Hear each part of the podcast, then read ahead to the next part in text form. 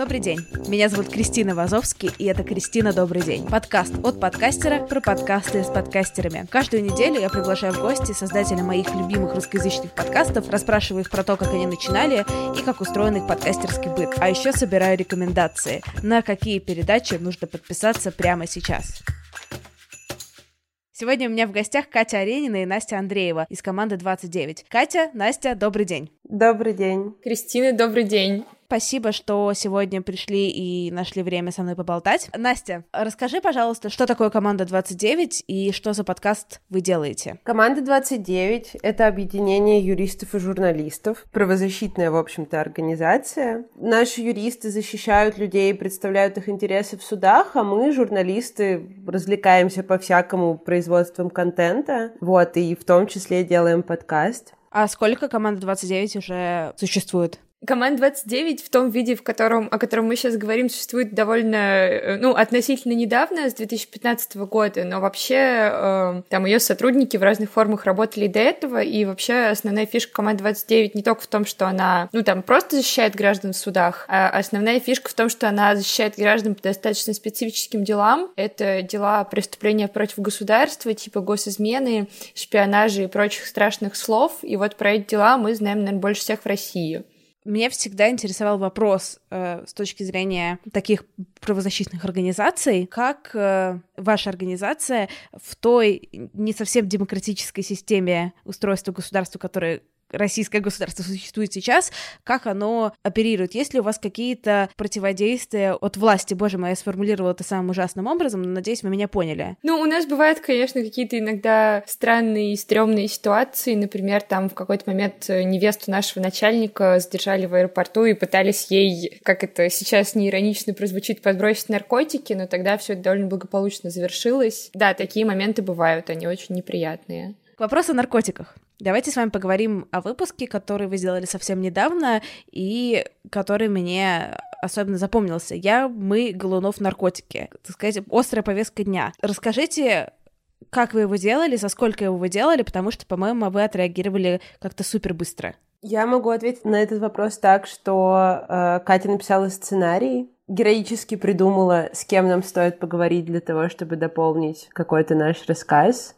героически поймала Илью Жигулева в Москве у станции метро Кропоткинская, где мы, значит, это записывали в мою гарнитуру в iPhone, сидя на траве, и вокруг нас летали какие-то ужасные комары. Я записывала комментарии Ольги Динзе, сидя в том месте, где я писала диплом, прервавшись от написания диплома, типа на полчаса разговора с ней. Ну, в общем, это довольно классическая, по-моему, для нас история, мы всегда примерно так и делаем. Ну да, мне кажется, мы суммарно как-то его сделали дня за три э, Э, сценарий и записи, дальше там уже два дня, может быть, на монтаж. Прикольно. А как вы вообще выбираете темы для своих подкастов? Ну, у нас э, немножко просто идея подкаста меняется в процессе, что, наверное, тоже логично, потому что мы до этого не занимались особо подкастами и не могли прям сразу придумать идеальный план. И изначально наша идея была вообще в том, что мы будем рассказывать про всякие классные судебные дела, интересные, которые уже закончились, то есть какую-то законченную историю. Например, там мы рассказывали про дело Александра Никитина. Это такой чувак, который в конце 90-х, э, начале 2000-х судили за государственную измену. И это, собственно, единственный чувак во всей России, которого по такому делу оправдал прямо суд. И мы делали такую как бы инсценировку, вот там ставили всякие разные старые аудиозаписи, там из фильмов про него, что-то вырезали. Потом решили, что просто будем делать и про важные, и про актуальные дела тоже, ну и поэтому записали про Голунова, потому что все вокруг все равно говорили только про него.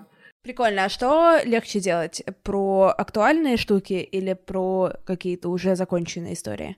Честно говоря, все, по-моему, сценарии, которые про старые истории писала Катя, поэтому я не знаю, что скажет она. У меня есть ощущение, что то, что про современные истории у нас как-то... Ну, мы сделали два, получается, один вот про зеленку в фотошопе, про дело э, уголовное против координатора Волгоградского штаба Навального, и про, собственно, Ивана Голунова. И, по-моему, ну, это очень мое субъективное мнение, но мне кажется, что они получились более живыми, что ли, потому что в подкасте про Голунова, например, Катя была на митинге 12 июня или как назвать это мероприятие, и она могла поделиться впечатлениями, и, в общем, с этими людьми можно было поговорить как-то очень вживую. А, про родину-мать писала я, и это просто история свидетельницы, которой я была сначала и практически до конца. Замечательное дело, когда в паблике штаба Навального в Волгограде появилась э, картинка с родиной матерью, у которой было зеленое лицо и ладонь. А тогда Навального облили зеленкой в Барнауле, по-моему, и был большой флешмоб. И вот появилась эта картинка вместе с анонсом открытия штаба. И, в общем, все очень возмутились, но больше всех, естественно, возмутились про властные СМИ и про властные организации. И, в общем, в итоге возбудили дело за реабилитацию нацизма э, из-за картинки с родиной матерью, которая вообще-то и так зеленая, между прочим. Вообще люди, наверное, не знают, просто Настя до команд 29 работала в Волгоградском штабе Навального как раз и жила в одной квартире с другим сотрудником штаба Лешей Волковым, и дело как раз возбудили в отношении Леши Волкова. Поэтому Настя, да, это прям все видела своими глазами. А почему именно против Леши возбудили? Потому что он выложил эту картинку?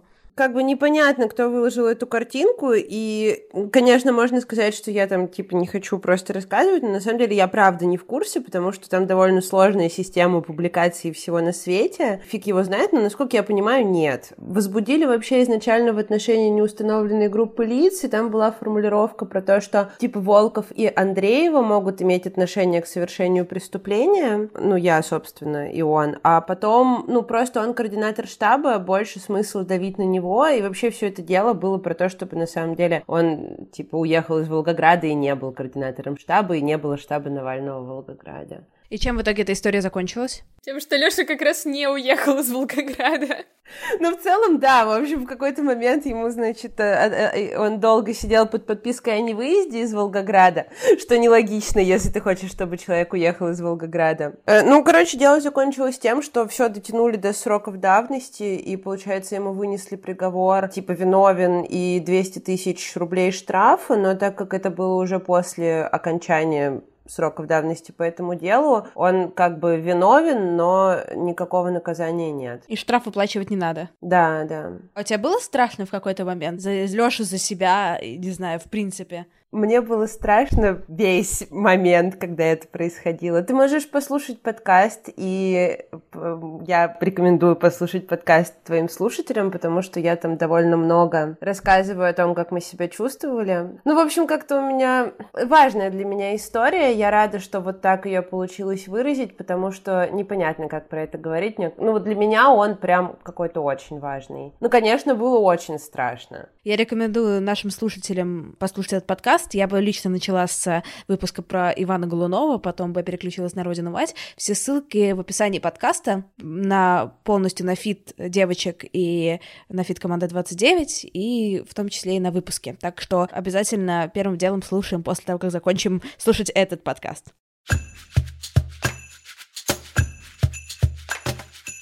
Окей, Кася, вопрос к тебе. Какие у тебя лично топ-3 выпуска э, вашего подкаста? Ну, на самом деле у нас просто э, довольно сложная структура подкаста, в том смысле, что изначально, когда мы его придумали, мы, будем дел... мы думали, что мы будем делать такой прямо сериал-сериал с реконструкцией вот всяких как раз уголовных дел, поэтому первые три выпуска мы дробили как бы еще внутри на еще три, и они такие прям сериальные, а дальше мы от этой структуры отказались, и сейчас мы делаем просто один выпуск, короче, немножко подлиннее, чем раньше. Я бы сказала, что мои любимые выпуски — это вот как раз про Александра Никитина, чувака, которого оправдали по делу о госизмене, хотя на самом деле это не один выпуск, а три. Вот, а он мне просто нравится, потому что это, по-моему, супер кинематографичная и, не знаю, подкастографичная, если так можно сказать, история. Там как раз вот очень много всяких старых записей, это тебе прям вот возвращает в эту атмосферу 90-х годов. Ну, и это, в принципе, просто очень прикольно, что это происходило, а я там, не знаю, мне 24 года, я про это дело узнала там впервые год три назад, скорее скорее всего, многие мои ровесники и ребята там чуть постарше, чуть помладше тоже о нем не слышали, хотя это вот прям очень, ну там то, в чем, например, наши родители жили. Кроме Никитина, мне очень нравится выпуск, э, наверное, как раз про родину мать, потому что он, наоборот, э, очень личный, и в нем как раз вот э, мне очень нравится, что в нем Настя получается как бы не, не, не совсем ведущий, а скорее таким героем выпуска, и у него появляется какая-то вот эта вся нарративность. И мне еще нравится выпуск про Эдуарда Лимонова и НБП. Мы делали вот выпуск э, «У нас будет другая Россия», он называется, потому что мне в какой-то момент показалось, что это какое-то очень важное в России было, значит, такое социокультурное что-то там явление. Вот просто был такой довольно безумный Лимонов, который, значит, чего только не творил, там э, создал свою вот эту национально-большевистскую партию чуваков, которые ходили, там захватывали приемную президента, развешивали огромные баннеры, не знаю, на гостинице Россия, в общем, творили полное безумие, и тоже супер прикольно, что вот наша страна была такой, и там это было вполне возможно еще, э, ну, да, там меньше 20 лет назад, а сейчас это уже не так. Смотрите, а давайте вернемся чуть-чуть назад, и я попрошу тебя, Настя, наверное, да, а, расскажи, пожалуйста, как вам вообще пришла идея в голову делать подкаст, и зачем подкаст нужен команде 29? Очень люблю эту историю. Вообще, в самом начале, когда мы только начали делать подкаст, это был просто еженедельный дайджест по мотивам нашей еженедельной рассылки, в которой мы рассказываем о наших интересных штуках, ну там, делах или публикациях, или если у нас не случилось ничего очень важного, мы советуем что-нибудь другое. И, ну, вот мы обсуждали, собственно, наши дела, чужие дела, что-то, что происходит. Обсуждали мы это просто вот там по пятницам вечером за игристым ну, потому что мы вообще начали делать подкаст просто с того, что к нам пришла работать Настя, и мы с ней как-то совершенно случайно затерли за подкаст, и выяснилось, что я очень люблю подкасты, и Настя тоже любит, мы такие, ну давай делать. И никто как бы не пришел к нам и не сказал, вот команда 29 решила, значит, что сейчас мы запускаем подкаст. Мы просто сами это придумали, стали делать, как-то вот оно уже там завертелось. Причем в самом начале это был правда фан. Ну, то есть мы писали сценарий типа за полчаса там до записи подкаста, и это был не сценарий, а просто типа, вот давай поговорим об этом, да, ну ты знаешь, что сказать, да, ну давай пойдем писать. Ну, за это время это выросло прям какую-то штуку, которой я... Я не могу сказать, что прям меня распирает от гордости, но если бы я его не делала, я бы его слушала с большим удовольствием. А сама не... сейчас без удовольствия слушаешь? Ну, я же не могу отключиться от того, там, как это было сделано, почему были приняты такие решения, а не другие. Я его слушаю скорее как для того, чтобы оценить свою работу, ну, и не только свою. Там же самая главная история, когда историю уже знаешь, не так любопытно. А для кого вообще вы делаете подкаст? Нам хочется думать, что для всех в том смысле, что... Короче, мы долгое время делали вот этот дайджест, и в какой-то момент это стало немножко бесить, потому что мы поняли, что, значит, его могут слушать только люди, которые так нас знают, и так там знают команду 29, и пришли вот из наших соцсетей, значит, послушать подкаст. И мы сели, устроили какой-то большой там прям брейнсторм, и стали думать, чего бы вообще сделать, как бы все это перепридумать, и мы перепридумали с посылом о том, что э, давайте делать не для поклонников команд 29, давайте делать для людей, которые просто слушают подкасты. ну, мы стараемся просто рассказывать интересные истории для того, чтобы их слушать и воспринимать. Совершенно не надо знать, кто такая команда 29, надо просто, ну, там, интересоваться какой-то, не знаю, общественно-политической условно жизнью страны и, и любить интересные истории, потому что на самом деле, ну, жизнь всегда страннее вымысла, и главное это поймать и передать.